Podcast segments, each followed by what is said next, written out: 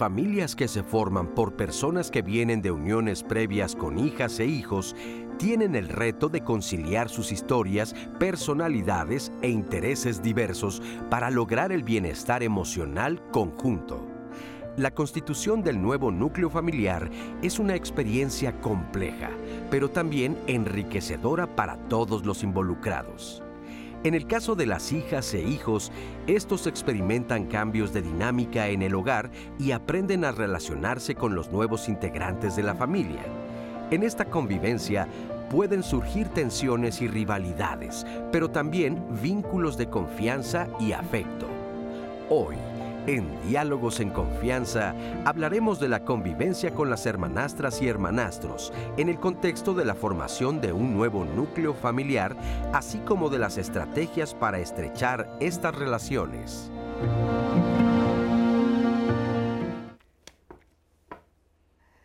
¿Qué tal? ¿Cómo están? Muy buenos días. Gracias por acompañarnos. Yo soy Leticia Carvajal. Los saludo con muchísimo gusto. Hoy martes de Diálogos en Confianza, martes de familia y tenemos un tema muy interesante que ojalá, ojalá nos acompañe, que opine con nosotros y que nos diga si usted pues ha vivido este tipo de situaciones. Los hijos de mis padres. Ese es el tema del día de hoy. Ojalá nos acompañen.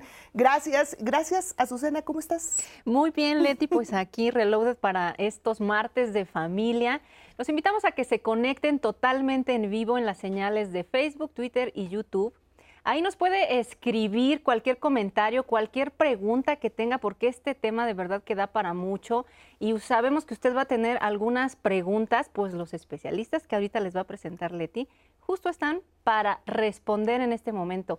También puede tomar el teléfono de su casa y marcar el 55 51 66 40 00 y a través del teléfono pues hacernos llegar todos sus comentarios, todas sus dudas, Leti, porque está muy interesante este tema. Muy interesante este tema. Quiero saludar a Lía Vadillo, usted la está viendo en este momento, eh, en la interpretación en lengua de señas mexicana y va a estar alternando con Magdalena Alejo. Gracias, Lía. Feliz año.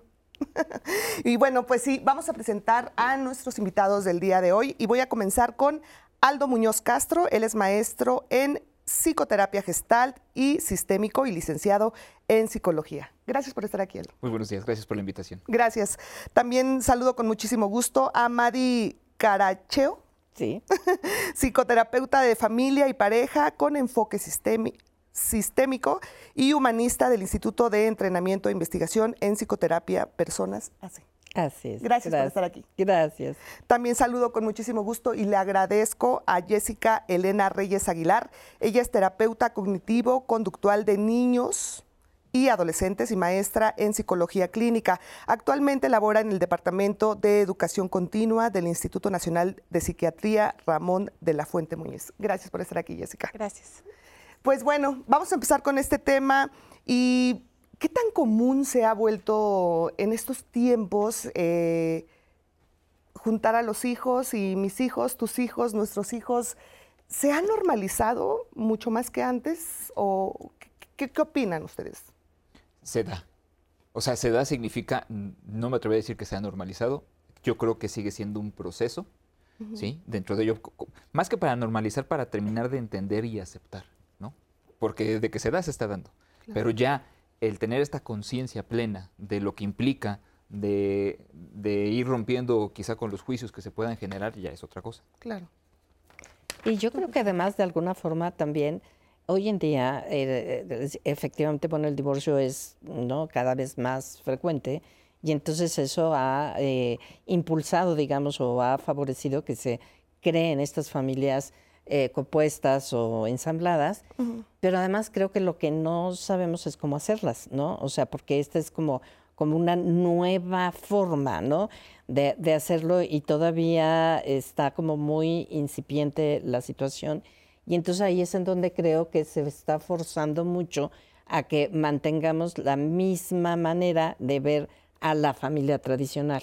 Y entonces quiere empatar, digamos, lo que es la familia ensamblada en lo que es la familia tradicional, ¿no? Y decía yo hace rato, ¿no? De mamá, papá, hijitos y mascota. Y entonces se crea una estructura demasiado rígida que finalmente genera una serie de conflictos porque se trata, ¿no? De ajustar a una estructura que no, este, que evidentemente no funcionaría para una familia ensamblada. Porque finalmente está siendo forzado, o sea, no se está re- respetando eh, la forma en la que se está dando, que, que como decíamos vienen de diferentes núcleos, ¿sí? Y que dentro de ahí se está haciendo pues una nueva familia, ¿sí? Pero eso no significa que nada más somos nosotros y aquí está tu papá y tu mamá y aquí estamos y, ya- y ya, ¿no? Sino nuevamente el reconocer que, toda- que hay toda una historia en los miembros.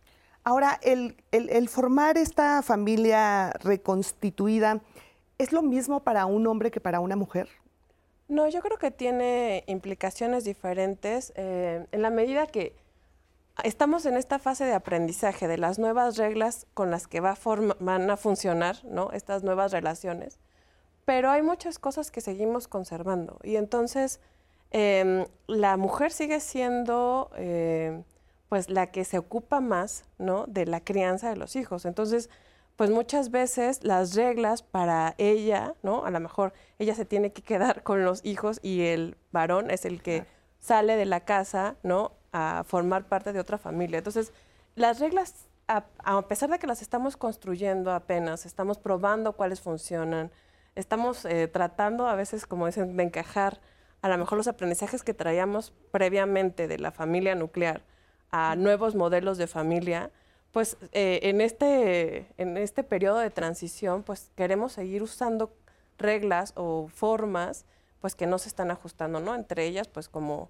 la división en la crianza, ¿no? O la carga que podría ser más pesada. Pero para además, el desafío debe ser increíble para, para los papás que quieren como integrar a mis hijos con tus hijos, pero esa parte de la educación y esa parte de integrarlos es, es, es un desafío muy fuerte, ¿no? Yo creo que sobre todo el desafío está en la medida en la que no reconozcamos que esta integración se va a dar de una forma particular, es decir, que las cosas fluyan, sí, claro, en un espacio donde haya ciertos límites, sí, pero si yo quiero como padre comenzar a decir así, así, así, y no entender qué hay de antecedente en, en- en- en estos miembros de la familia, cuáles son las costumbres, qué, qué cosas ya traían este, de enseñanzas previas, creo que es ahí donde se va a volver complejo, ¿sí? Claro. Porque si no nos damos esta oportunidad de, de que, de que esto que estamos construyendo, esta familia que estamos construyendo, sea un encuentro de personas que están este, con diferentes modos de vida este, aportando algo en la familia, vamos a estar chocando. ¿sí? Claro. O sea, sobre todo en esta idea tradicional, como, como mencionaban, este, de, ah, pues aquí ya, yo, yo soy tu papá, esta es tu mamá, y ya, ¿no? Claro. No. No, y, pu- no- no lo y eso no funciona, porque Claro. además de verdad viene de la negación de toda una historia de vida, ¿no?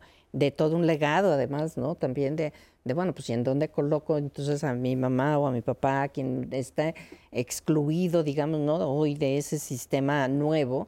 Y entonces eso, de alguna manera, es súper doloroso para los hijos, ¿no? Claro. Y además para los, los hijos, hay, hay algo que yo me he encontrado frecuentemente ¿no? en, en- en- en parejas que han venido a, a resolver el siguiente divorcio, ¿no?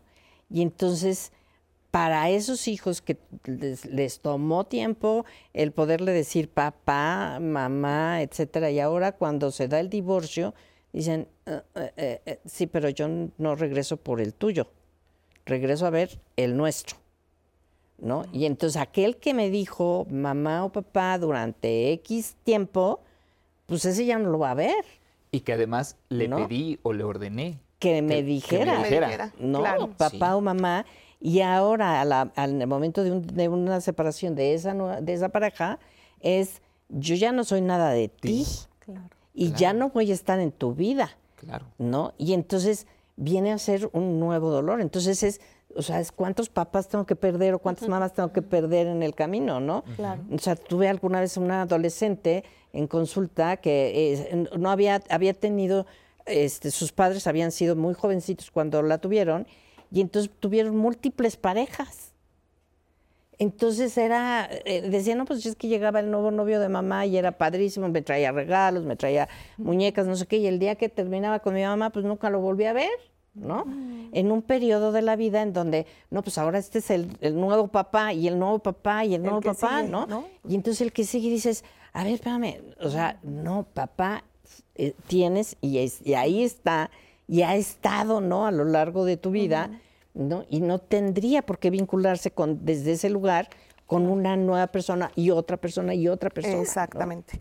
Pues miren, yo los invito a ver esta entrevista con Diana Rico. Ella justo nos habla de este, pues sí, este reto que representa para muchos papás el reconstruir y formar una familia con diferentes hijos. Vamos con Diana. Cada vez es más común eh, que exista este fenómeno de familias reconstituidas porque ya la separación y el divorcio no son un tabú y ahora vivimos más. Además, las parejas se separan con más frecuencia y lo, lo que yo sugeriría es que antes de hacer una nueva pareja, una nueva familia, pensar si se trata de una relación estable de pareja y ver si, si sería bueno para cada uno de los hijos de, de cada una de las parejas hacer una nueva familia.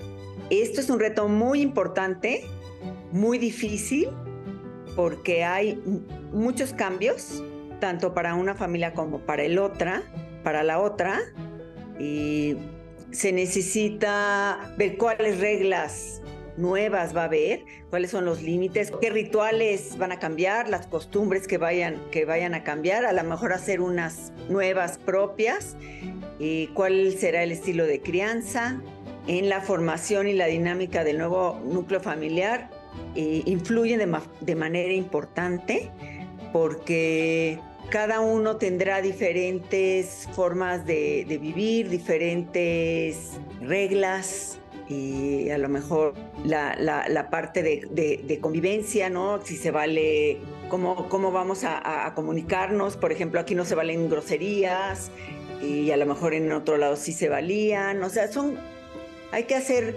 toda una nueva forma de, de vivir en cuanto a también quien, eh, si se vale que la pareja nueva pueda regañar a los hijos nuevos o no, o cuál va a ser el asunto, o qué va a pasar con la economía, si también eh, quién va a pagar la, de unos hijos y otros, o va a todo estar en un fondo común. Hay muchas, muchas cuestiones eh, muy grandes, como valores, por ejemplo, y otras pequeñitas que van saliendo en la convivencia cotidiana. Una de las problemáticas más importantes que enfrentan los cónyuges al formar una nueva familia es, por ejemplo, el trato preferente a los hijos de la pareja. Cada, cada uno va a, muchas veces a preferir a sus propios hijos y tendría uno que tratar de, de ser más parejo y ponerse de acuerdo en los permisos, y quién los pone y, qué tipo de permisos serán. Todo ese tipo de, de, de cuestiones hay que sentarse a hablar y ver si, si, si seguimos adelante. Muchísimas gracias, gracias a Diana Rico por esta entrevista. Y pues sí, nos hace reflexionar muchísimo de, ¿se vale regañar a los hijos yo, que, que, no son tus hijos? Yo creo que el, el, conflicto está en el regaño. Sí, o sea, el regaño como un método este, de crianza, de crianza este, su efectividad quizás sea, será del 1%. Y eso porque en algunos momentos el, te cruzaste de la calle y te regaño porque te cruzaste, te soltaste uh -huh. de mi mano, quizá pero el regaño en sí eh, simplemente sirve para lucirse, para sacar nuestra frustración y para, creo yo, a veces aplastar al otro. Pero Entonces pensamos que los regaños son necesarios, ¿no? Es que más bien es cómo vamos trabajando límites y reglas, ¿sí? Los regaños más que necesarios es nuestro recurso primario. O sea, es más fácil agarrar y ponernos a gritar que ponerme de lugar con el otro el por qué hiciste esto. Porque también va a conllevar el que incluso ese, esa persona, mi hijo, este, el hijo de mi pareja, me diga, oye, pero ¿Cuál es el problema de que yo haya movido la taza de aquí para allá? Sí, entonces el regañar sí para mí es... Es como imponer. Pues es violentar en algún punto. Yo creo que hay como ciertas reglas que deben cumplirse para la protección de todos los que participamos en un sistema, ¿no? Uh -huh. Nosotros aquí tenemos reglas, a cada espacio que nosotros vamos tenemos reglas que favorecen, uno, la convivencia entre los que estamos en el mismo espacio, ¿no? Claro. Dos, la protección de los que estamos en el mismo espacio. Entonces, si las reglas están para cuidar a todos los que pertenecemos a ese núcleo en esas circunstancias, pues cualquiera podría hacer valer esas reglas justo para protección de los que pertenecemos a ese sistema, ¿no? Entonces, más allá de, como decía, más allá del regaño, ¿no? Más allá como de la parte de la imposición, de a ver a quién le hacen caso o a quién no le hacen caso, tendría que ver como construir un código que funcione para que todos podamos convivir de una manera pues agradable, sana, respetando, ¿no? Y, poniendo acuerdos que funcionen para todos. Claro. Y además yo creo que aquí, ¿no? La situación nuevamente, este, que creo yo que, que tiene que ver mucho con esa lucha de poder, ¿no? Y entonces de pronto también los hijos se revelan a través justamente de comportamientos que más bien son sintomáticos porque están queriendo hablar de algo, decir algo, están en desacuerdo con algo. Entonces tienes que ir a ver más bien el fondo y más, más que la forma. Y entonces creo que ahí ¿no? la invitación es hacia la comprensión que como adultos debes y puedes tener hacia el comportamiento de los hijos y entender mucho más allá el fondo de lo que están queriendo decir para que entonces actuar en consecuencia, ¿no? Porque el regaño viene a ser como un acto como disciplinario y nuevamente como una imposición, etcétera, que además efectivamente pues va a denotar si mi madrastra, mi padrastro me da ¿no? un, regaño, pues solo me va a lesionar y, efectivamente además me, o sea, va, va, a entrar ahí, ¿no? Una lucha de poder de a ver quién puede más, ¿no? O sea, si tú como mi madrastra, padrastro, o yo con mi papito, mi mamita, ¿no? Entonces se empiezan a hacer dinámicas familiares muy complejas, que entonces más allá de esto yo digo, bueno, a ver, invitémonos, vamos a sentarnos. Además, ¿quiénes vamos a, a lidiar con esto? Es la pareja. ¿no? La pareja que además de establecer esas reglas, ¿no? Esas, esas, esos límites claros, que tienen que ser claros para toda la familia, también es, bueno, ¿y cómo le vamos a hacer para entender lo que nos está ocurriendo y juntos buscar cómo lo vamos a resolver? Claro. Pero ahí está el juntos. Y juntos no quiere decir que necesariamente es tú habla con la niña, ¿no? o sea, no, es tu hija, ¿no? Es saber nosotros cómo le vamos a hacer frente a esta conducta disruptiva, etcétera, del niño de la niña, pero juntos, ¿cómo lo vamos a hacer? Y yo y le agregaría amorosamente, respetuosamente. Porque dentro de ello este, es bien importante, creo que también ir reconociendo que en estas familias que se van a ir este, estructurando en esta nueva forma, eh, creo que muchos miembros van a tener enojo. Enojo porque estoy en un lugar que no es mi, mi familia la que yo conocía y que si no aprendemos a ir acercándonos a ese enojo, vamos a estar chocando porque además también aquí se conecta con la cuestión de cómo voy a generar una autoridad, ¿sí? Yo no soy tu, tu, papá porque tú tienes un papá, ¿no? Por decirlo así. Este, pero aquí, yo como, como Aldo en este espacio, ¿cómo este, tú y yo vamos a convivir? Claro, ¿Sí? Porque si no viene otra vez esta cuestión de la imposición, viene otra, otra, vez esta cuestión de es que así es la foto y vamos a quedar muy bonito porque nos vamos a ver muy todo bonitos. se vea bonito. Todos juntos, pero la realidad no va a ser esa. Fíjense que, por ejemplo, yo tengo una amiga que ella tiene a su hijo y después se divorció y tuvo a su nueva pareja que tiene a su hijo. Y entonces ella decía, son mis dos hijos, porque era el hijo de su pareja y su hijo, ¿no? Y el hijo de la pareja la voltea a ver así como diciendo, no, no, claro que no. no. Pero ella como que se empeñaba mucho en decir, son mis hijos. Y, siempre hubo, bueno, ahorita ya se separaron otra vez, bueno, ya se separaron ellos, pero, o sea, yo nunca vi como esa cercanía del niño. Y, yo muchas veces decía, ¿por qué estás intentando em, hacerles creer a las personas que es tu hijo cuando no es tu hijo, porque tiene una mamá, porque tiene a su papá y porque tú eres pareja de su papá? O sea, no es tu hijo. Y ella como que forzaba muchísimo las cosas para, y ahora mi hijo, y ahora mi hijo, y de repente también el hijo biológico la voltea a ver como diciendo, no es tu hijo. O sea, pero es esa parte que muchas veces queremos forzar, ¿no? Queremos forzar a esa foto tradicional de la que te digo, ¿no? Es borrar, a ver, aquí tu historia no existe, ¿no? Somos como la, como la, familia que somos de inicio y entonces, a ver, no, no, espérame, o sea, tenemos que incluir a, a los que no están, ¿no? Por muerte o por separación, no importa, pero es incluir que esa personita tiene efectivamente una mamá y es respetar a su mamá en él o respetarlo a él a través de respetar a su mamá o a su papá. ¿Me explico? o sea, porque y es que ahí también tendría que ver un poco con la escucha, ¿no? O sea, dependiendo de la edad de los niños, ¿no? A lo mejor mi esfuerzo por hacerlo sentir parte, incluido, que no hay diferencias, pues le está haciendo sentir incómodo, ¿no? Entonces, una parte importante también es escucharlos y preguntarles, ¿no? ¿A ti cómo te hace sentir? ¿Preferirías que te dijera hijo, que no te dijera hijo, que te dijera que eres el hijo de mi pareja, ¿no? O sea, dependiendo de la edad, ¿no? A lo mejor hay niños muy chiquititos y pues es más fácil para ellos comprender que sí es papá y mamá, ¿no?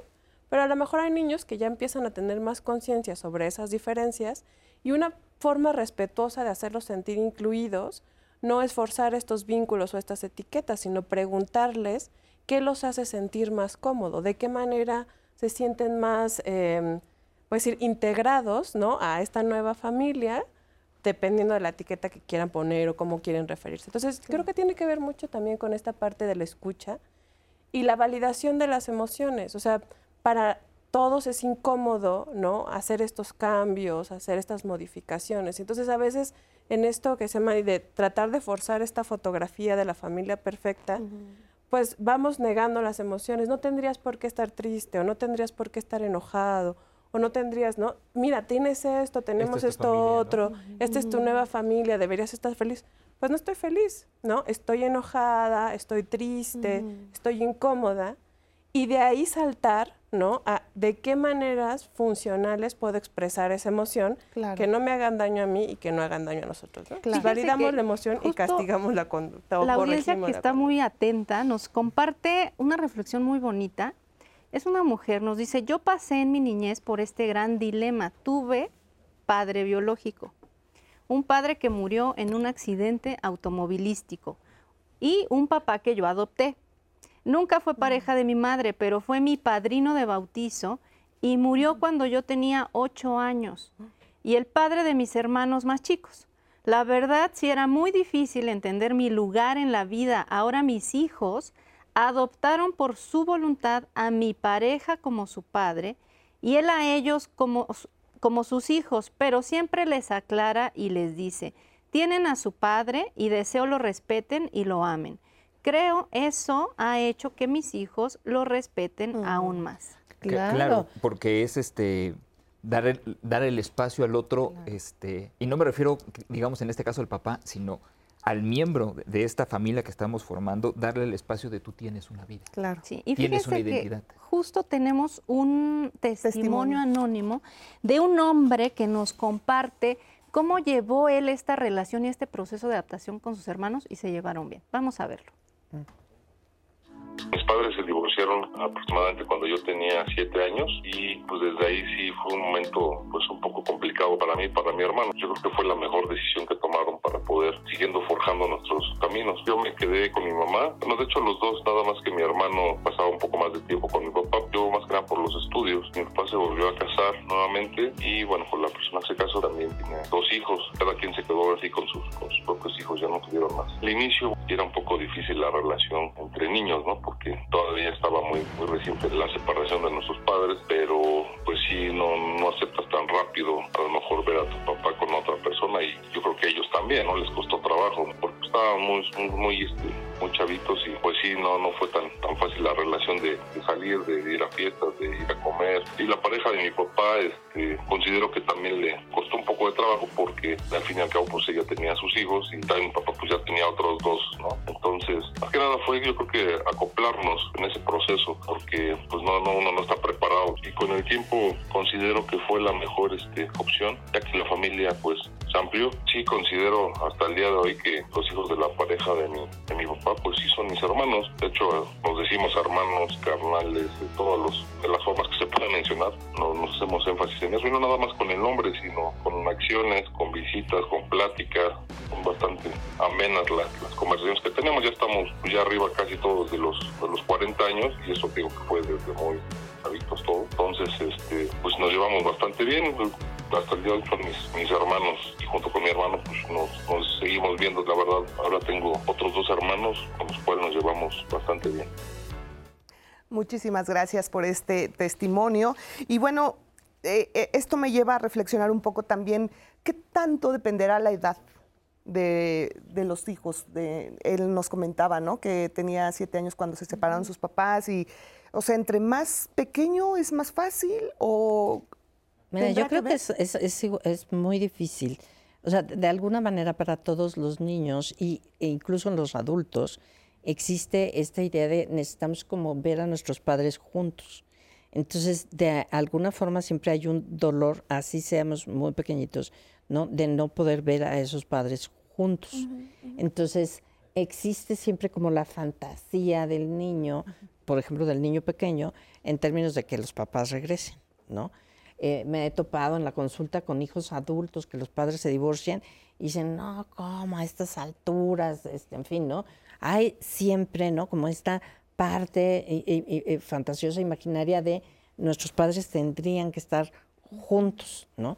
Y entonces nos cuesta mucho trabajo ver a nuestros padres co- co- como pareja, o sea, pareja es diferente que papás.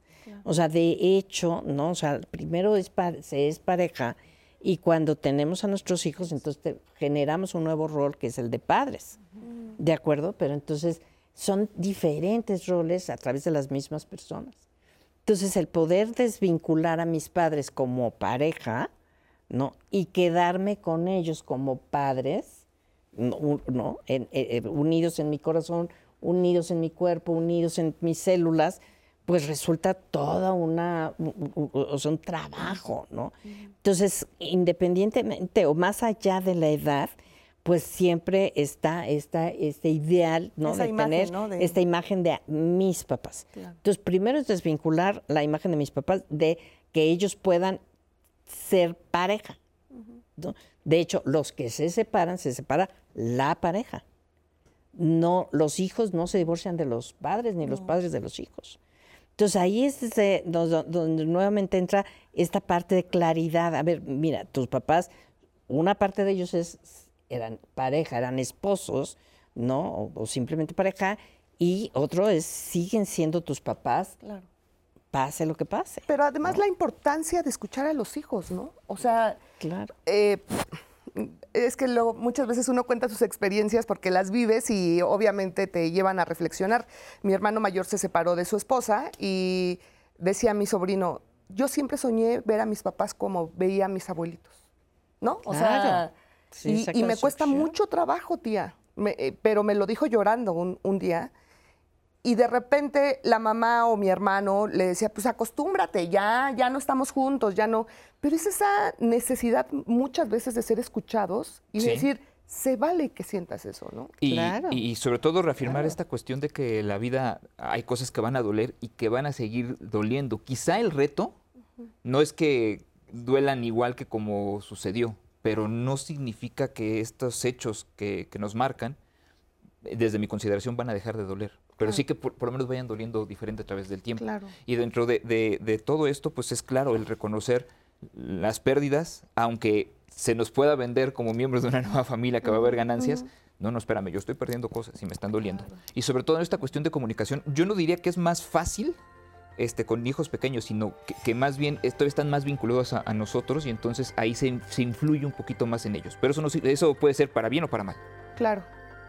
Entonces, es que los retos son distintos, ¿no? O sea, las familias van teniendo, de acuerdo a las edades de los hijos, retos diferentes, ¿no? Entonces, probablemente eh, con los niños más pequeñitos, pues hay eh, reglas, estructuras, vínculos, ¿no? Que llevan menos tiempo y que requieren de un reto diferente. Conforme uno va siendo más grande, tiene otras necesidades. A lo mejor pasa menos tiempo ya con los padres porque ya está perteneciendo a otro grupo, del de los amigos, Y ya es más ¿no? difícil imponer tal vez nuevas reglas. ¿no? Exactamente. Cuando ya Sí, también. eh. Entonces te digo, todo, cada etapa tiene sus, Sus propias este, sus propias necesidades, Claro. incluso en los adultos, Claro. ¿no? En donde, por ejemplo, Permíteme, perdón, déjame sí. hacer una pausa y regresamos con... claro que sí. Regresamos.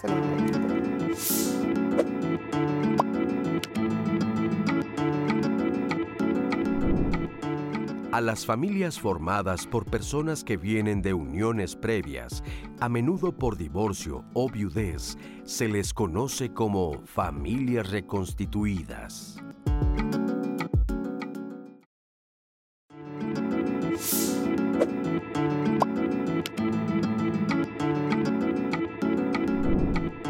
El reto de los padres y madres en una familia reconstituida es conciliar los diferentes enfoques de crianza para lograr una convivencia armónica entre todos. Muchísimas gracias por continuar con nosotros aquí en Diálogos en Confianza.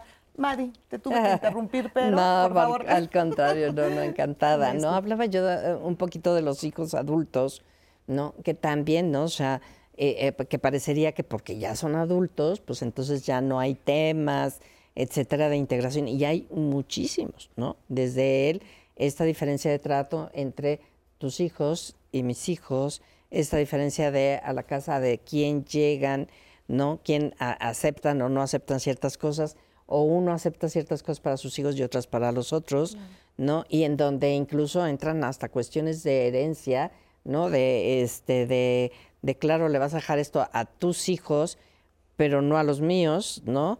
Este, esto es para tus hijos o estás trabajando para darles casa, etcétera, ¿no? El- La, la boda de los hijos tuyos van a ser de este bomba y platillo y los de los míos no, ¿no? Porque yo no tengo esos mismos recursos. Entonces crean un montón de conflictos y obviamente no, o sea, insistimos en esta palabra que me gusta mucho cua- cuando lo hizo Al- Aldo, se va creando mucho dolor. O sea, y, de alguna manera esto es lo que en las familias reconstituidas o ensambladas puede ser algo como permanente porque estamos atropellando una y otra vez en diferentes etapas de la vida, ¿no? Esta his- historia que tendría que haber sido respetada, validada y que en cada etapa se tiene que ir, ¿no? Como a- actualizando la foto, ¿no? Y, y- y volviendo a, a reconocer las necesidades de todos los miembros de la familia para entonces poder como ir ajustándonos a esas nuevas dinámicas que obviamente por edad constituyen nuevos retos. Y es que Claro. seguimos como muy atrapados en esta romantización de las relaciones, ¿no? O sea, pensamos que porque dos personas se aman todo va a salir como bastante bien. Y hay un trabajo que tendría que hacerse, como decía Mae, previo, ¿no? De negociación, de platicar, ¿no? Oye, vamos a vivir juntos, cuáles van a ser las reglas, qué cosas han funcionado, ¿no?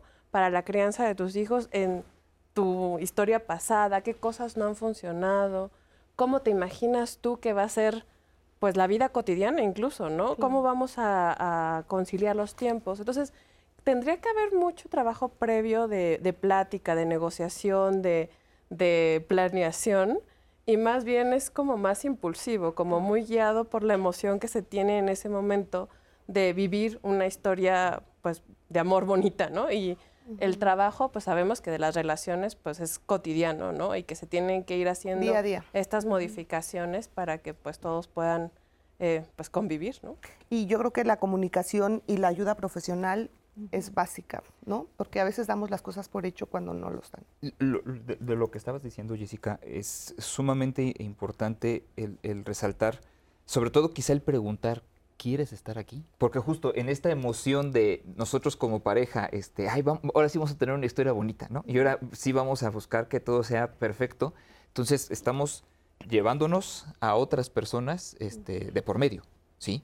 Y quizá enfrentar esos cuestionamientos este, de, oye, si quieres estar, no quieres estar, este, lo quieres intentar.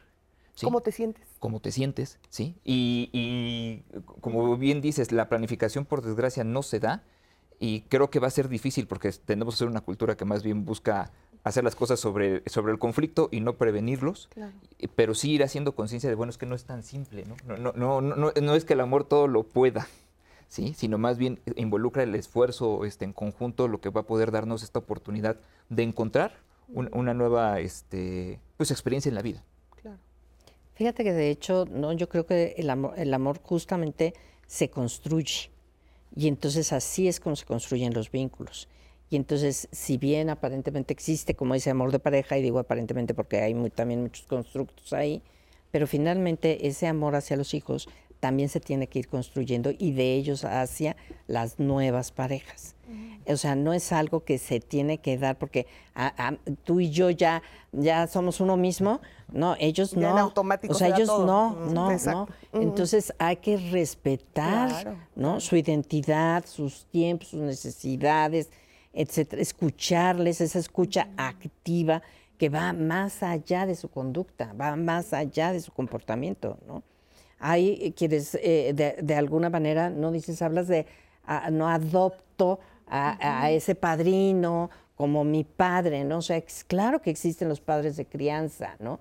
No solamente está la paternidad biológica, hay padres biológicos ausentes en, en el resto de la vida de los hijos o madres biológicas ausentes de sus hijos.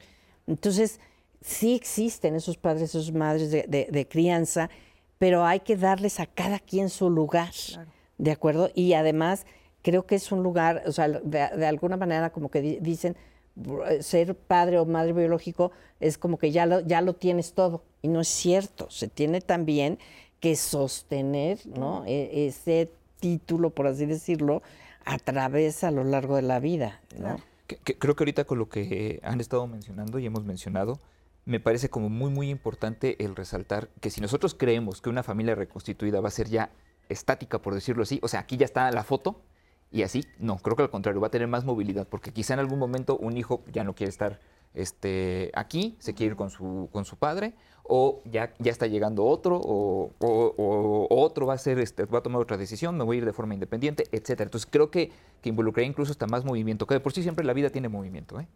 Este, de hecho, nosotros los seres humanos tendemos a veces a forzar las cosas para mantener como en un estado est- eh, estático Que nada se mueva, ¿no? de bienestar aparente, pero que termina siendo muy rígido y por eso las cosas se rompen. Luego se rompe. Fíjense que justo la audiencia está enviando comentarios, nos dice Ofelia Acevedo, se platica fácil, pero ¿cuántas veces se toma en cuenta la cosmovisión del hijo ante dichos formatos educativos de pareja o de parejas y cómo les afectan en las nuevas estructuras familiares?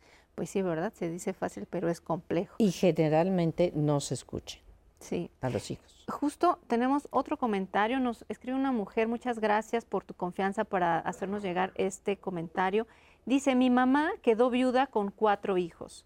Se casó con mi papá, yo fui la quinta.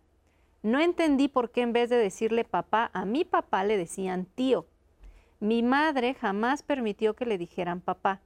Mi papá los trató como hijos, en sus posibilidades y lo que permitía mi mamá que él hiciera. Yo quería ser hija del papá de mis hermanos porque yo sentía diferencia en el trato preferencial de mi mamá y de mi papá. Simplemente al leerlo percibo muchísima confusión. Claro. O claro. sea, es que es, es esta situación. que, que volvemos, ¿no? Esta parte de Mucho claridad dolor, ¿no? de cómo de verdad el, el nombre, o sea, existe, necesitamos ponerle nombre a las cosas y ese nombre no tiene por qué doler. Sí, o sea, se- hay que trabajar en esa aceptación, ¿no? O sea, es, es tu papá biológico, es tu papá de crianza, no es tu tío, es mi esposo, ¿no? O sea, y entonces como el, el ir eh, colocando, ¿no? Con, con claridad esa estructura que es compuesta, ¿no? Por eso les digo, o sea, vienen cuando menos cuatro sistemas familiares de pronto a coexistir. Entonces hablaba Aldo, ¿no? De esa flexibilidad que se requiere justamente para poder incluir, ¿no? A todos, pero cuando les queremos poner una etiqueta, ¿no? En donde este, ya, ya, ya queda un traje muy apretado. Sobre todo que confunde, porque creo que insistiría nuevamente en, es que va a doler. O sea, el decir, no es mi papá, pero dentro de ello, ¿qué puedo encontrar en este vínculo? Porque es alguien que está pidiendo... este, eh, Necesidad de amor, ¿no? Claro, y es válido, ¿sí? Entonces, eh, o, o sea, la vida no puede haber, eh, digamos, transacciones en donde no exista el dolor de por medio. Y quien busque en esta vida evitárselo, lo único que se va a generar es o confusión o se va a terminar estrellando de forma monumental Pues sí.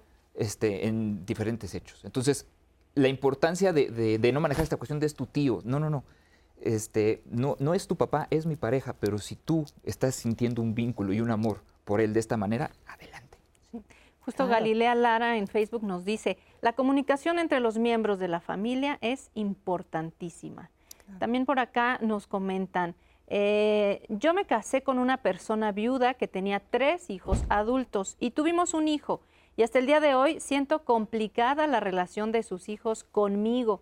Su hija menor tiene eh, mucha edad, no sé qué quería poner. mi- su hija menor tiene mu edad.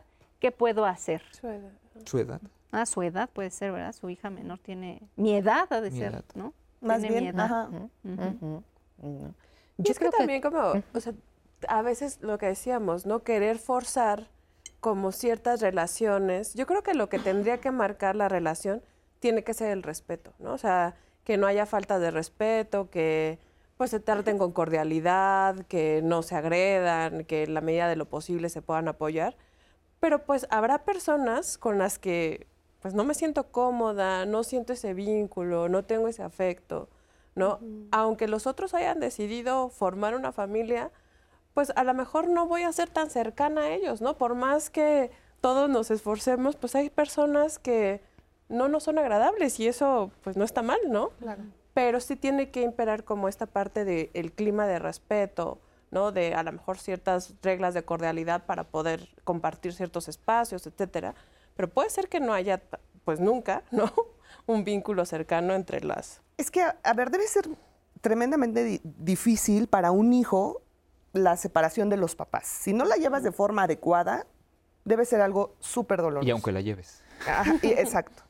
Y luego a eso le añades que te está trayendo una nueva pareja tu mamá o tu papá. O sea, vamos. O sea, aceptarlo y decir, ay, sí, ya somos familia. O sea, de- debemos de, de- de- de trabajarlo mucho con los hijos. O sea, no es tan fácil. Trabajarlo muchísimo, porque además les digo, es trabajar el dolor. O sea, hay un duelo, hay un duelo real, ¿no? no y, y de verdad que pues primero hay que resolver, ¿no? Atender ese duelo, ¿no? Aceptar ese duelo, etcétera. Y después ir trabajando, ¿no? La, la- la inclusión de alguien más, ¿no? Pero de pronto les digo como que siempre resulta una, bueno, no siempre, pero resulta una imposición, ¿no? O sea, ahora ya conocí a tal persona y entonces ahora ya somos la familia feliz, ¿no?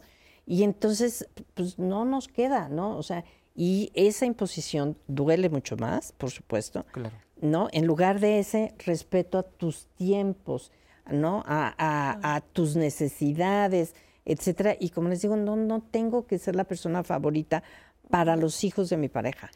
Yo también quisiera puntualizar la parte del respeto, eh, porque el, el respeto involucraría no esta imposición de, de- de ahora me vas a respetar porque ahora yo soy tu padre o, No. o soy este, la pareja de tu mamá, sino en el sentido de tú tienes una existencia y yo tengo una, tú tienes un mundo y yo tengo uno, y quizá buscar intentar en esa eh, coexistencia mantener un límites sanos entre nosotros, ¿no? Y dentro de ello, este, ahorita lo que mencionabas de, de las faltas de respeto, este, creo que va a ser difícil, sobre todo si, si no se reconoce el enojo, el dolor que hay de por medio, y sobre todo, creo que muchas veces este mundo se esfuerza, este, o nos dicen que no lastimemos, pero eso es imposible, ¿sí? Más bien, creo que lo importante es cómo aprendemos a reparar. Claro.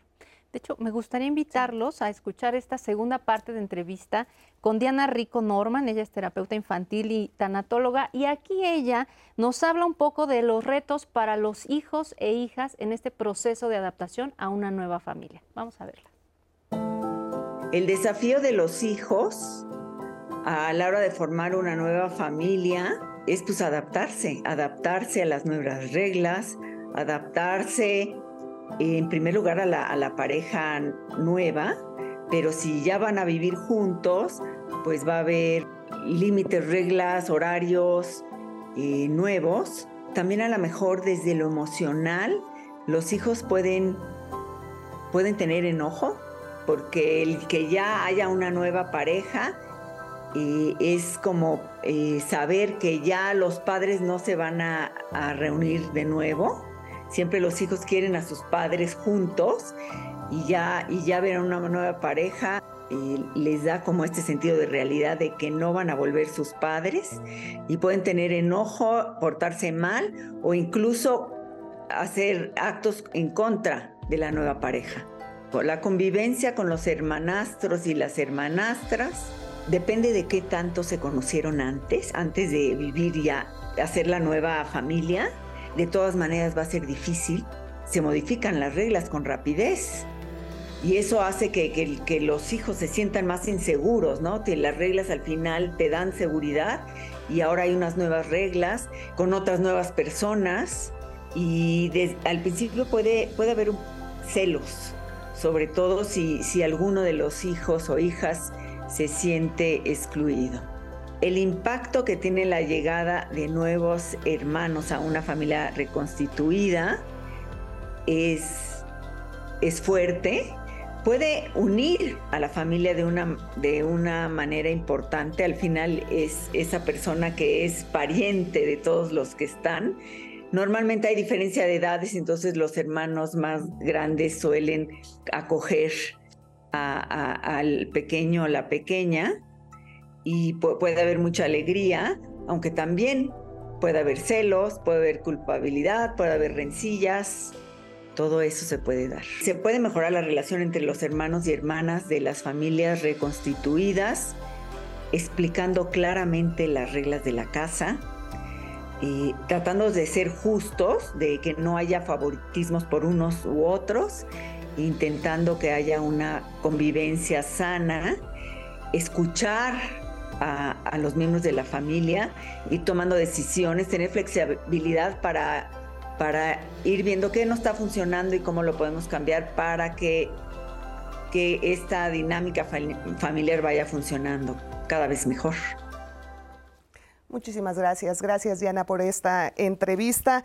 Y pues sí, o sea, eh, esto que, hemos estado platicando en, a lo largo del programa, el de repente tener que manejar las expectativas individuales de los hijos, de la pareja, de este conjunto que de repente hacemos como una especie de equipo, pero que al final cada quien está en su, en su mundo y, no lo vemos no vemos todos la misma realidad.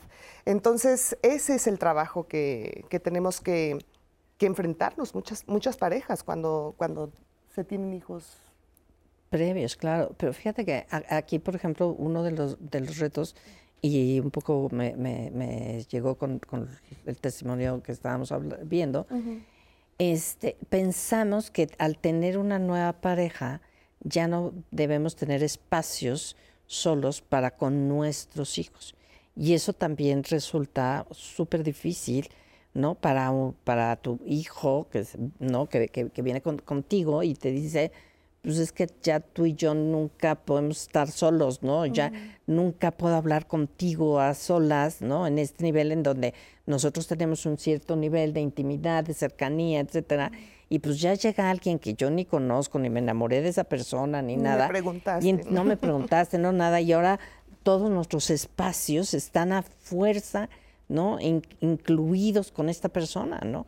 Entonces creo que es importante también no solo hablar de la unión, es cómo los juntamos a todos, sino también a veces es cómo podemos tomar espacios, ¿no? Con nuestros propios hijos de manera particular, peculiar, etcétera, dando atención a las necesidades particulares de cada miembro de esta nueva familia, porque de otra forma, nueva, o sea, el sentimiento de enojo de los hijos resulta enorme, ¿no? Es ya ni siquiera me escucha. Sobre, todo porque si nos quedamos con la idea de, ah, es que como ahora ya somos este, una familia nueva, por decirlo así, más bien este, reconstituida, hay que estar juntos, ¿no? Todos. Y entonces eh, eh, ahí no estamos respetando esa individualidad.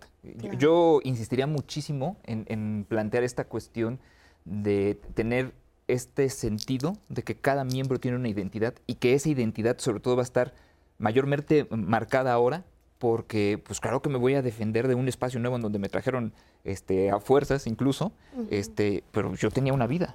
¿no? Y, y, si no sabemos respetar eso, vamos a seguir chocando. O sea, está bien buscar la integración, pero la integración no tiene que ser todos Así como muéganos, ¿no? Sí, sí. Y es que la integración tiene que ser flexible, ¿no? Yo a veces con los niños en la primaria hacemos algunos ejercicios, sobre todo para ir eh, dándole lugar a esta diversidad que hay en las familias, porque creemos que es de ahora, pero en realidad es que ha sido de siempre. ¿no? Donde más bien se ocultaba porque imperaba un modelo de familia y todos los demás eran desestimados, ¿no?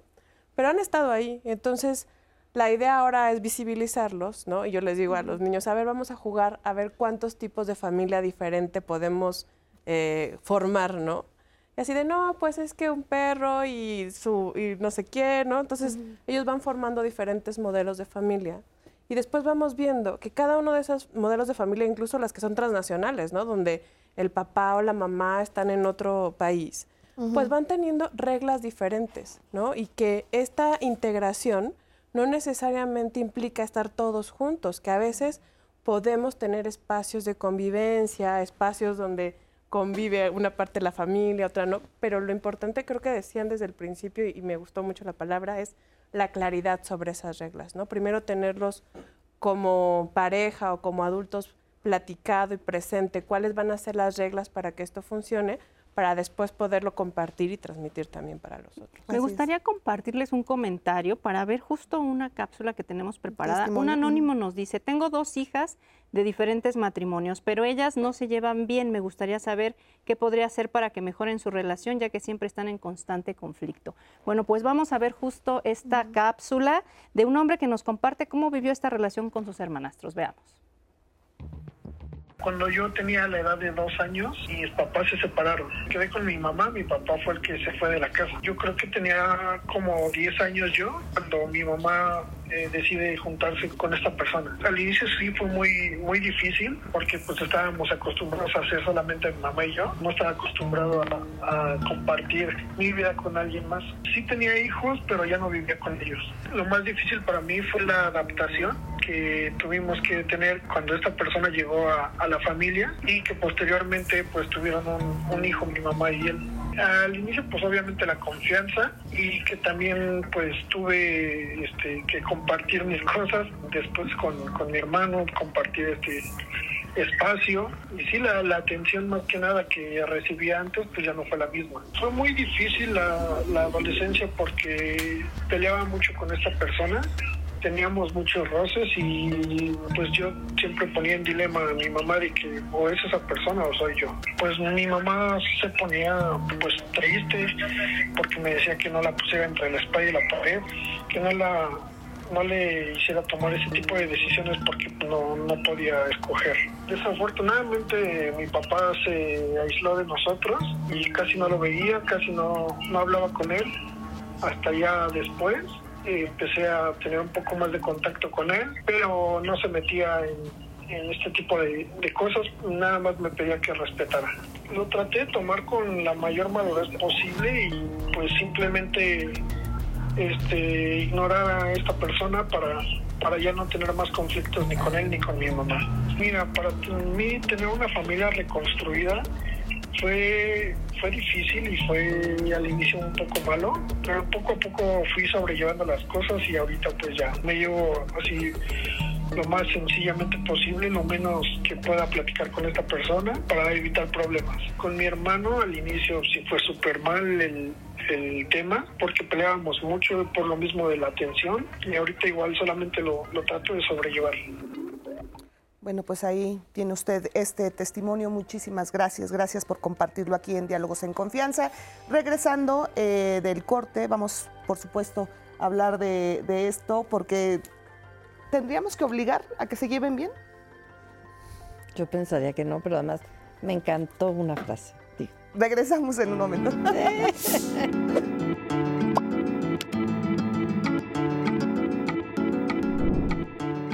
Las relaciones entre hermanastras y hermanastros pueden ser afectadas por factores como la edad, vivencias previas al actual contexto familiar y la llegada de nuevos hermanos.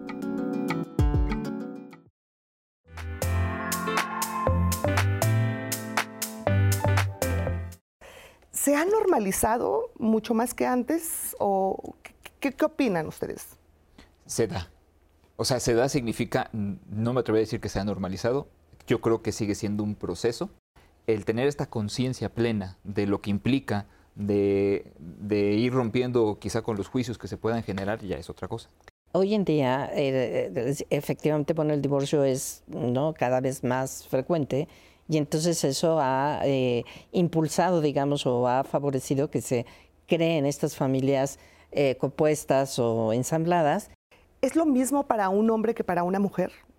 No, yo creo que tiene implicaciones diferentes. En este periodo de transición, pues queremos seguir usando reglas o formas pues que no se están ajustando, ¿no? Entre ellas, pues como la división en la crianza. El desafío está en la medida en la que no reconozcamos que esta integración se va a dar de una forma particular, es decir, que las cosas fluyan. El regaño en sí eh, simplemente sirve para lucirse, para sacar nuestra frustración y para, creo yo, a veces aplastar al otro. ¿Cómo vamos trabajando límites y reglas? ¿sí? Los regaños más que necesarios es nuestro recurso primario. O sea, es más fácil agarrar y ponernos a gritar que ponerme de lugar con el otro el por qué hiciste esto construir un código que funcione para que todos podamos convivir de una manera pues agradable, sana, respetando, ¿no? Y, poniendo acuerdos que funcionen para todos. Los hijos se revelan a través justamente de comportamientos que más bien son sintomáticos porque están queriendo hablar de algo, decir algo. La invitación es hacia la comprensión que como adultos debes y puedes tener hacia el comportamiento de los hijos y entender mucho más allá el fondo de lo que están queriendo decir. Tenemos que ser una cultura que más bien busca hacer las cosas sobre, sobre el conflicto y no prevenirlos. Ir haciendo conciencia de, bueno, es que no es tan simple, ¿no? No, no, no, no, es que el amor todo lo pueda, ¿sí? Sino más bien involucra el esfuerzo este, en conjunto. Claro que existen los padres de crianza, ¿no? No solamente está la paternidad biológica, hay padres biológicos ausentes en el resto de la vida de los hijos o madres biológicas ausentes de sus hijos.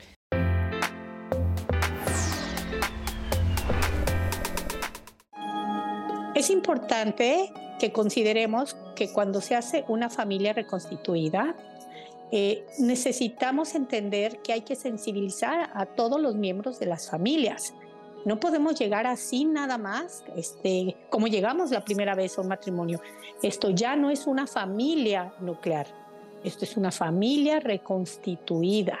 Sobre todo, escuchar empáticamente a los hijos y los hijos a los papás, porque por supuesto que la, primera duda de los hijos es, ¿y si le va mal a mi mamá? ¿Y si le va mal a mi papá? ¿Y si yo no me llevo bien? ¿Y si con sus hijos? En fin.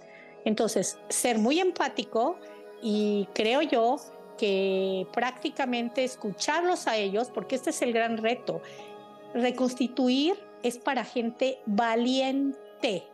Si en primeras nupcias nos costó trabajo el matrimonio, pues ya ni les platico en las segundas.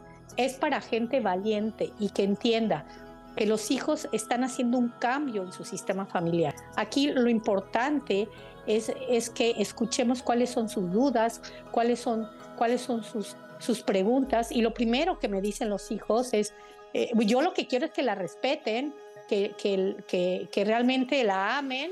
Yo no quiero al mismo rollo que yo viví con, con mi papá y mi mamá, donde se gritaban y se peleaban. ¿Me explico? O sea, los hijos están esperando un, una mejor eh, versión de, de familia, ¿no? Y por otro lado, nosotras como mujeres no tenemos que meterle a la fuerza al otro, hay que darles el tiempo, a uno y a otro. Desde mi experiencia terapéutica me doy cuenta que una de las inseguridades más fuertes de los hijos o de los hijastros es eh, que van a pasar a segundo término, que ya no van a ser prioridad para sus padres, quizás hasta los dejen de querer.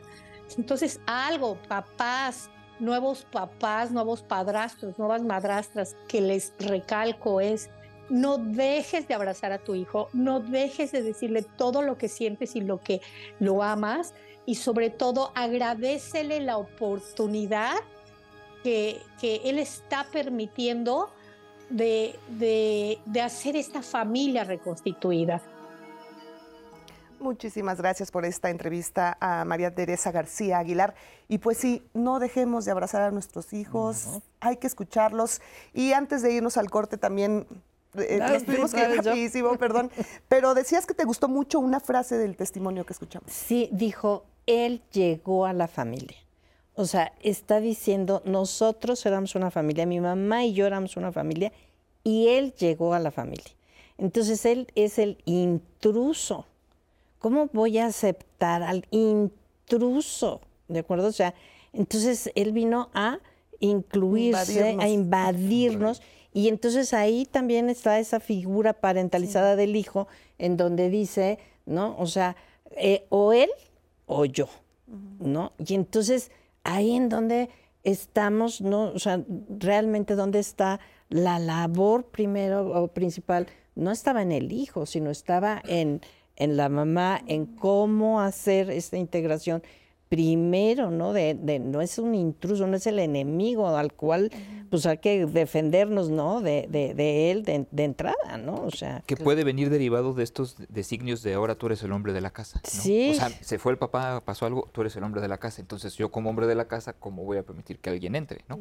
Y entonces claro que se ve como, como el intruso, ¿no? Claro. Y desde ahí sí hay una cuestión este, donde se vuelve ríspida toda la, la relación. Incluso lo que se mencionaba de este eh, ya mejor no tuve conflictos con él por no tener conflictos con uh -huh. mi mamá. Y al contrario, los conflictos en la vida son importantes, ¿sí? Claro, hay que tener el objetivo de para qué me estoy peleando, ¿sí? Porque si es por mi ego, por destruir al otro, eh, hay muchas formas en las cuales no, no nos va a dar algo el conflicto, pero el conflicto en sí no es malo. Claro. Ahora, ya tenemos a nuestros hijos, no se están llevando bien, ¿Qué estrategias podemos hacer? Digo, lo ideal sería como que se quisieran como hermanos, que no hubiera diferencias, pero esa no es la realidad. Eso no es, eso es un, un, mundo ideal, pero ¿qué tendríamos que hacer como papás para fomentar una relación sana entre nuestros hijos? ¿Tendríamos que fomentarla o tendríamos que ser respetuosos y decir, no hay yo creo forma? que no, yo creo que sí hay que favorecer espacios uh -huh. de comunicación asertiva, ¿no? Eh, espacios en donde efectivamente se pueda hablar, ¿no? De las cosas. Ya más esto lo digo yo para cualquier, o sea, todas las familias, ¿no? O sea, este, de, de, alguna manera son espacios de, a ver, vamos a hablar acerca de los conflictos, vamos a verlos, ¿no? Vamos a analizar qué es lo que está pasando, cuáles son las necesidades de cada quien. ¿no? Para poder entonces eh, responder a ellas. ¿no? Entonces, Yo creo que el reconocimiento de las necesidades y de las características, ¿no? O sea, como esta parte de la individualidad, ¿no? Eh, a veces a lo mejor lo que queremos es como homogenizarlos o ponerles actividades que sean iguales, ¿no? Y entonces tiene que haber como esta parte primero de reconocimiento. Cada uno es una persona diferente y a lo mejor va a tener gustos diferentes, ¿no? Buscar la manera de encontrar actividades a lo mejor que puedan ser negociadas, ¿no? Donde uh -huh. se sientan más cómodos y eso puede ser a lo mejor distinto a lo que preferirían cada una de las personas, ¿no? Algo nuevo, algo que podemos aprender y explorar todos en conjunto. O si no encontramos algo en donde haya como esta conjunción, a lo mejor verlo como estos espacios de exploración, ¿no? Donde cada uno va a proponer, ¿no? A lo mejor una aventura nueva de la que los demás vamos a aprender y vamos a ser partícipes y vamos a ser flexibles. Y yo vuelvo a insistir como en esta parte donde puede ser, ¿no? Que vayamos generando estos vínculos de mayor cordialidad, de mayor afinidad, de, de mayor respeto, pero no necesariamente, y puede pasar, y no está mal, que pues nunca me sienta súper cercano o súper amoroso con este hermano o esta hermana. Uh -huh. Lo ideal sería que sí, qué bueno que sí, ¿no? Que esta nueva integración sume como estas redes de apoyo o estos vínculos en los que yo pueda también sentirme como confortado uh -huh. o que pueda en el futuro, ¿no? Como decían los testimonios, como pues llevarme bien, ¿no? Eh, generar estas relaciones cercanas, pero si no se puede, bueno, pues eh, al menos generar estas experiencias de aprendizaje que los beneficien a todos. Cuando tienes, por ejemplo, hermanos biológicos y te dicen los papás, es tu hermano, es tu hermana, llévate bien con él y acéptalo, y no, y, y de repente te quedas así como de, pues sí, es mi hermano, o sea, y al final, bueno, pues ya te resignas. Ah, no, no, no, pero sí, a veces no es cierto, hermanos. Ah. pero ya lo sientes como una obligación, pero cuando no es tu hermano biológico, claro. debe ser más difícil. Y es que nuevamente re regresamos a, a, ese punto en donde no podemos tener la expectativa de que vamos a tener este, un afecto igual. Van a ser diferentes matices, incluso por, por, por simple identificación con el otro. ¿No? Uh -huh. Si a lo mejor a mí me gusta un deporte y a él le gusta ese deporte, ya con eso, ¿no? Entonces, en la medida en la que sigamos vendiendo este discurso de a, a, yo quiero a mis hijos y, este, a, a, los tres por igual, que, que así digo, así me lo ha dicho mi mami. Este, Todos nos dicen lo mismo. Sí, sabemos que no. eh, eh, por, porque nuevamente regresamos a lo mismo. Eh, ¿Qué es lo que estamos queriendo evitar? Que duela. Así es, y además es bien chistoso porque ahorita que dices que a mi, mi mamá nos decía lo mismo a las tres, o sea, a las cuatro finalmente. Entonces después cuando murió nos dimos cuenta, no, si yo era la favorita, no era si era yo, si era yo, ¿no? O sea, pues a cada quien nos dijo lo mismo, ¿no? Claro. Entonces, este, pero finalmente creo que lo importante es eso, o sea, sí hay más afinidades con un hijo que con otro, ¿no? O sea, la, no, no tenemos por qué insertar, ¿no? Como esa parte de normalización y les digo, y como todo es estándar, no es cierto, es una relación humana, es una interacción humana. Se va dando, se va construyendo, se trabaja en ella. Hay, o sea, hay hijos maestros porque nos tenemos que ocupar de diseñar esa, esa relación porque no nos, no, nos da tan fácilmente, ¿no? Y entonces tenemos, nos, redevuelve cosas que nos hacen reflexionar, que, que nos hacen crecer. Entonces, de alguna manera cada hijo es un reto diferente y tenemos relaciones diferentes. Y si no son nuestros hijos, también tenemos relaciones diferentes. Entonces creo que se vale, ¿no? O sea, como aceptar que no necesariamente vamos a ser la familia feliz. ¿no? O sea, ese concepto de familia feliz. Y dentro de, de esto que también se está planteando, también el reconocer que en estas relaciones que vamos a ir generando, los vínculos este, evidentemente van a ser distintos, que los gustos van a ser distintos y entonces cómo yo puedo compartir con el otro, ¿sí? Cómo yo puedo generar una cercanía con el otro desde también separarme desde mi ideal, ¿no? Porque yo tengo mi, mi, idea de la foto que va a ser este, bonita, perfecta de esta familia que ahora estoy queriendo este, hacer y que estoy poniendo todo mi esfuerzo porque se dé así, este, pero no va a ser así, va a ser distinto. Y si podemos ir conciliando con ello, aunque sea eh, haya momentos desagradables, pues va, a poder ser un poco más fluida la cosa.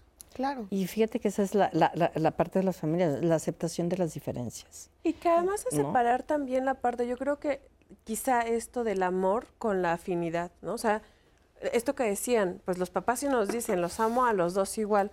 Y es que a lo mejor eso es cierto, pero sienten más afinidad o es más fácil, ¿no? Porque tiene características más similares con uno o con otro. Es que yo creo que de pronto como esta parte de medir, ¿no? La cantidad de amor puede ser diferente y a lo mejor los padres sí aman, ¿no? A cada uno de los hijos o pueden amar incluso a los nuevos hijos de, voy a decir como en la misma cantidad, pero no de la misma forma, ¿no? Y eso a veces podría ser difícil de comprender, pero lo podemos ver cuando pues están ahí para apoyarnos, para escucharnos, cuando hay algún problema, cuando, etcétera, ¿no? Y, también... que, perdón, es que justo hablando como de cantidades, pero no de amor, están llegando varios comentarios que preguntan cómo se trabaja la situación económica cuando un hijo iba a la escuela este, privada, pero pues ya ahora son tres, entonces se tiene que sacar de la escuela privada y todos van a ir a la pública. Cuando había dos recámaras y son cuatro, o sea, ¿qué se hace? ¿Cómo se trabaja cuando se tienen que adaptar las situaciones económicas, materiales? En estas familias reconstituidas. Sí, estas tensiones financieras, ¿no? Creo que va un, poquito ligado a lo que iba a decir, de que también en esta idea del amor parejo, también viene esta idea de los papás que, tienen que satisfacer todo, ¿sí? Y como hace, bueno, en, un este, corte les decía, yo siempre les planteo esto a los papás, los hijos vamos a tener algo siempre que reclamar, pero en algún punto ya a nosotros nos toca enfrentar eso. ¿Cómo irlo enfrentando en el momento? Pues involucra e-, esa comunicación de este de que eh, comunicarlo y aceptar que va a haber este enfado, que va a haber este rechazo, que va a haber este oposición a ello, pero seguir buscando esta negociación, ¿no? Porque claro, involucra nuevamente un cambio, involucra una pérdida, involucra algo que duele. Entonces, si la intención es, híjole, que, que no le vaya a afectar en nada, no va a pasar. No, eso no. Y es parte como diferenciar otra vez esta parte de los privilegios, ¿no? O sea, la vida nos va presentando diferentes tipos de cambio, ¿no? A, a lo largo de las situaciones que se nos van presentando. En este caso es la incorporación de nuevos miembros a la familia, pero podría ser la pérdida del trabajo de alguno de los padres. Y mm, a veces tenemos la oportunidad de tener más privilegios, ¿no? A veces tenemos la oportunidad de ir a una escuela privada o de viajar o de, no sé, tener algunas cosas que van más allá de la satisfacción de las necesidades básicas. Pero habrá circunstancias o cambios que hagan que esto no siempre permanezca, ¿no? Y entonces una de las, una de las habilidades que tenemos que tener como seres humanos, pues es esta capacidad de adaptación también, ¿no?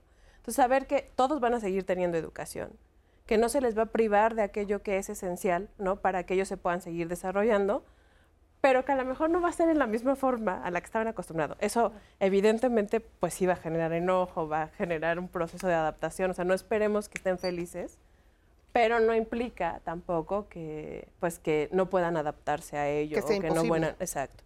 Exacto. Y también aceptar las diferencias, o sea, porque te digo, de pronto puede ser, ¿no? O sea, es, eh, eh, llega una, una nueva familia, llega un nuevo hijo y, y, pues la situación ya de los padres puede ser más bollante, o sea, no solo es para la pérdida, también es para, no, hoy, hoy estamos mejor, etcétera, y entonces a esa chiquito, chiquita le toca una mejor posición económica que le, que le tocó a los hijos primeros.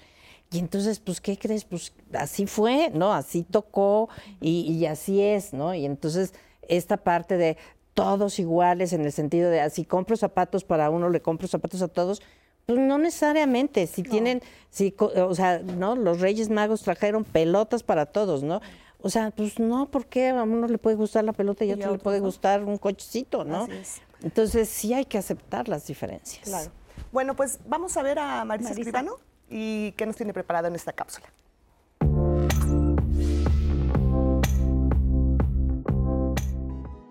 Muy buenos días. La problemática de parejas que han tenido hijos con anterioridad puede ser compleja y variada.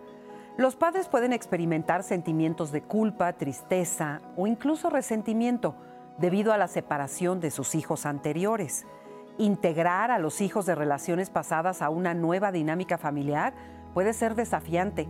Puede surgir conflicto entre los padres biológicos y los padrastros o madrastras en cuanto a la crianza y la disciplina.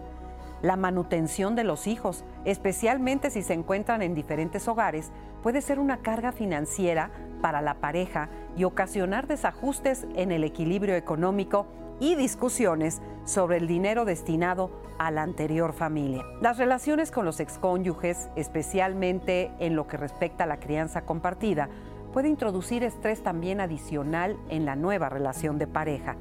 Tanto los padres como los hijos de relaciones anteriores pueden experimentar sentimientos de exclusión o alienación en la nueva familia y esto puede causar tensiones y conflictos. Las disputas legales sobre la custodia, el régimen de visitas y otros aspectos relacionados con los hijos también generan estrés adicional. Para abordar estas problemáticas es fundamental que la pareja se comunique abierta, honestamente, sobre sus expectativas, preocupaciones y deseos en relación con los hijos de relaciones anteriores. La empatía, la comprensión y la voluntad de comprometerse son claves para superar los desafíos que puedan surgir. La terapia de pareja o familiar también puede ser beneficiosa para ayudar a la pareja a trabajar a través de estas problemáticas de una manera que sea sana y constructiva. Nos vemos la próxima semana. Muchísimas gracias. Gracias, Marisa, por eh, esta cápsula. Y bueno, pues se nos termina el tiempo. Les quiero agradecer por acompañarnos aquí en Diálogos en Confianza, pero ¿con qué nos quedamos? ¿Cuál sería tu conclusión? Yo lo pondría eh, en respetar la individualidad, respetar la este, identidad, respetar el dolor, el enojo que pueda haber y buscar integrarnos, pero no desde un ideal que nosotros construyamos, no desde esta foto que tan, tan mencionada este, hemos dicho y que Maddy creo que lo, lo representó muy bien, no, no en esta foto de una familia perfecta, sino de una familia que además va a tener mucho más movimiento porque somos la suma de muchos elementos. Claro. Muchísimas gracias, Aldo. Gracias, por estar aquí. Pues para mí es importante ya agregar que efectivamente es un reto enorme, pero finalmente también los seres humanos somos resilientes. O sea, aprendemos de la pérdida, generamos recursos, nos fortalecemos también del dolor y entonces creo que no todo es malo, ¿no? También hay que eh, aprender que existen redes de apoyo, que, que se, pide- se vale pedir ayuda y que efectivamente creo que hay que aceptar la vida como es, incluyendo las historias de cada quien, que es en donde va, para mi gusto, el mayor de los respetos. Incluir y aceptar los lugares de cada quien, hablar de lo que es y no romantizar sobre las expectativas de la familia. Así es. Muchas gracias por estar aquí, Mari. Gracias. Muchísimas gracias.